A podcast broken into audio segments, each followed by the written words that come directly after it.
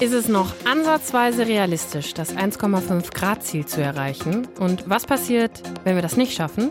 Das ist unser Thema jetzt. Deutschlandfunk Nova. Kurz und heute. Mit Rahel Klein. Sie war damals dabei, Annalena Baerbock, bei der Pariser Klimakonferenz 2015, als sich die Weltgemeinschaft darauf geeinigt hat, die Erderwärmung auf deutlich unter 2 Grad, am besten 1,5 Grad zu begrenzen. Es ist also geschafft, die Welt hat ein äh, Klimaabkommen. 20 Jahre haben manche Leute dafür gekämpft, dass das zustande kommt. Und ich muss sagen, in dem Moment, als der Hammer fiel in diesem Plenarsaal, das waren schon bewegende Momente. Ja, Baerbock war damals keine Außenministerin, sondern grünen Bundestagsabgeordnete. Und da hat sie so eine Art Videotagebuch auf YouTube gemacht. Ja, und diese 1,5 Grad Marke, von der sie ja auch sehr, sehr aufgeregt spricht, finde ich, die ist seitdem unglaublich wichtig geworden. Es wird viel auch darüber gestritten, was es braucht, um dieses Ziel einzuhalten.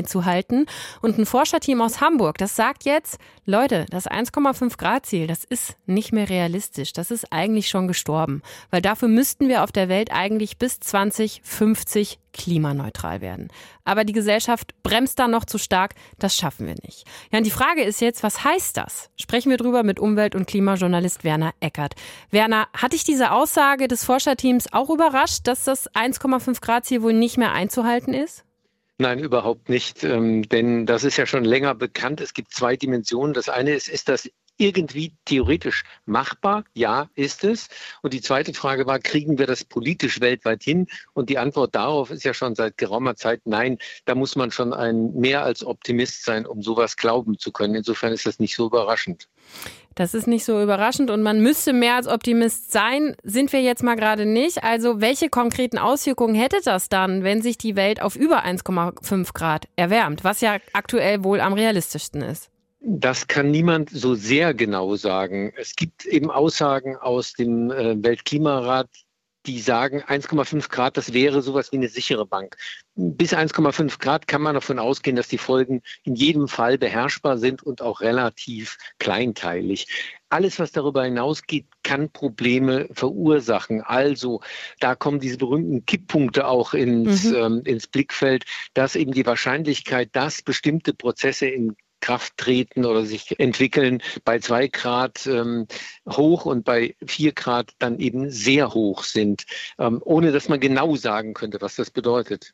Du hast diese Kipppunkte angesprochen. Mhm. Ne? Wie sicher ist das denn? Also von denen wird ja ganz oft gesprochen, ne? dass es dann wirklich heißt, wenn das einmal gekippt ist, dann lassen sich bestimmte Klimaveränderungen nicht mehr aufhalten.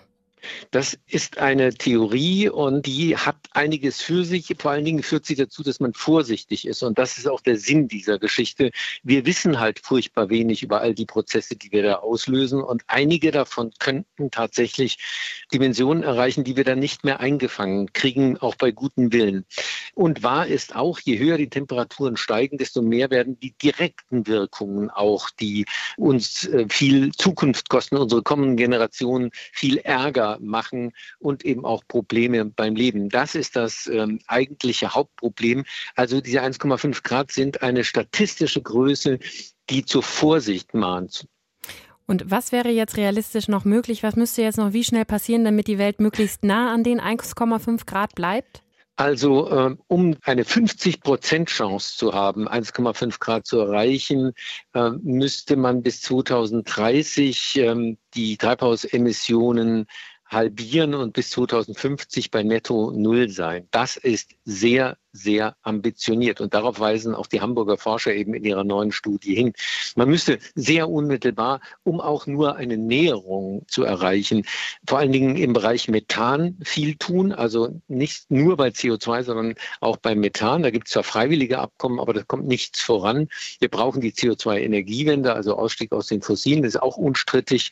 Ähm, das sind die Hebel, an denen man drehen muss. Aber die Welt geht nicht unter in dem Moment, wo man über 1,5 Grad drüber kommt. Das muss ganz klar sein.